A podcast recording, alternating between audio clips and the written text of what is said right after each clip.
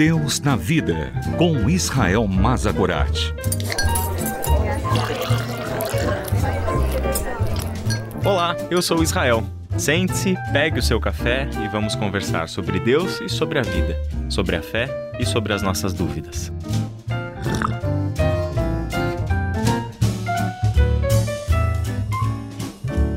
Você já passou por momentos da sua vida que você poderia dizer: Estou atravessando um deserto? Certamente todos nós já vivenciamos episódios na nossa história, talvez até recente por causa do tempo de pandemia que nós passamos, em que nós associamos a nossa experiência com uma experiência de travessia de deserto. Deserto representa para nós escassez, um lugar inviável para a sobrevivência, um lugar difícil, lugar de onde a gente quer sair, a gente nunca quer entrar, muito menos permanecer por um tempo neste lugar inóspito e nem um pouco favorável à existência humana. Talvez na imagem do deserto, tão presente na Bíblia, tenhamos uma das maiores marcas da maneira de Deus formar os seus filhos.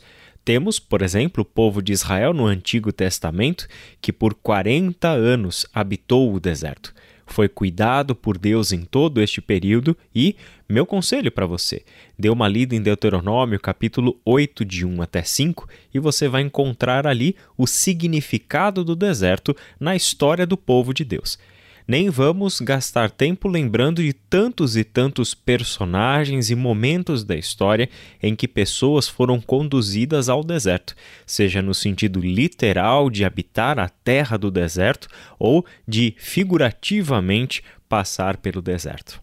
Um dos exemplos de uma travessia literal de deserto foi aquela a qual Jesus passou. No Evangelho de Marcos, no capítulo 1, no versículo 12 até o versículo 13, nós encontramos o seguinte: Em seguida, o Espírito conduziu Jesus ao deserto, onde ele foi tentado por Satanás durante 40 dias. Estava entre animais selvagens e anjos o serviam. A passagem de Jesus pelo deserto, ou o tempo de jejum pelo qual ele passou ali 40 dias, simboliza e remete também aos 40 anos de travessia no deserto do povo de Israel, fazem-nos pensar como Deus forma os seus filhos e aqui, literalmente, como Deus está formando o seu filho unigênito, Jesus, que é o Cristo e o Filho de Deus, como nós temos aprendido desde a primeira linha deste evangelho de Marcos. O interessante que eu gostaria de notar com você aqui é que o mesmo Deus que esteve versículos antes no batismo do seu filho, e já falamos sobre isso aqui no Deus na Vida, estava ali presente no batismo do seu filho com uma declaração muito impactante, dizendo: Você é meu filho amado que me dá grande alegria. Este mesmo Deus que ali no batismo reconhece Jesus como o seu filho e declara para ele o prazer que ele encontra em ser pai do seu filho, é o mesmo Deus que agora vai conduzir o seu filho ao deserto para estar em uma situação tremendamente adversa, como se ele estivesse entregue à tentação de Satanás. O texto que nós lemos diz que foi o próprio Espírito quem conduziu Jesus, o Filho de Deus, até o deserto.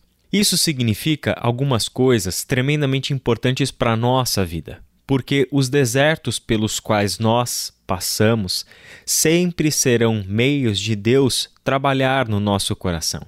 Desertos não devem ser rejeitados.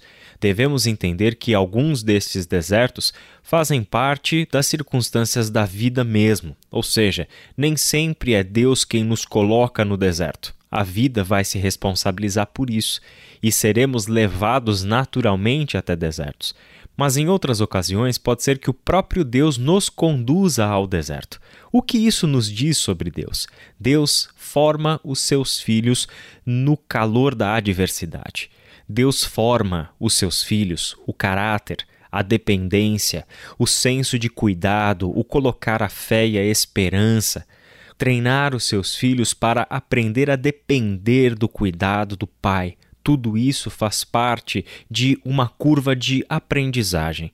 Deus não nos coloca neste mundo para sermos filhos mimados, incapazes de realizar as coisas por nossas próprias forças, incapazes de realizar as coisas porque entendemos a vontade do Pai, entendemos os recursos que Ele nos deu e com as próprias pernas, como povo de Deus, fazemos aquilo que nos cabe fazer. Deus quer nos formar e fará isso no calor do deserto. Por isso mesmo, precisamos aprender a ser e a fazer como Jesus. Ter a nossa identidade forjada em uma única declaração: Você é o meu filho amado, em quem tenho grande alegria. E isso nos basta. Não precisamos do reconhecimento advindos das tentações de Satanás. Não precisamos do poder vindo de resultados de se curvar a ídolos deste mundo e da nossa cultura e não ao Deus único e verdadeiro. Precisamos depender exclusivamente da palavra do Pai, porque no deserto o que verdadeiramente vale é aprender que nem só de pão viverá o ser humano, mas de toda palavra que procede da boca de Deus. E esta palavra é o nosso verdadeiro sustento. Que Deus te abençoe e até a nossa próxima conversa. Deus na Vida, com Israel Mazagorat. Para ouvir novamente, acesse transmundial.org.br.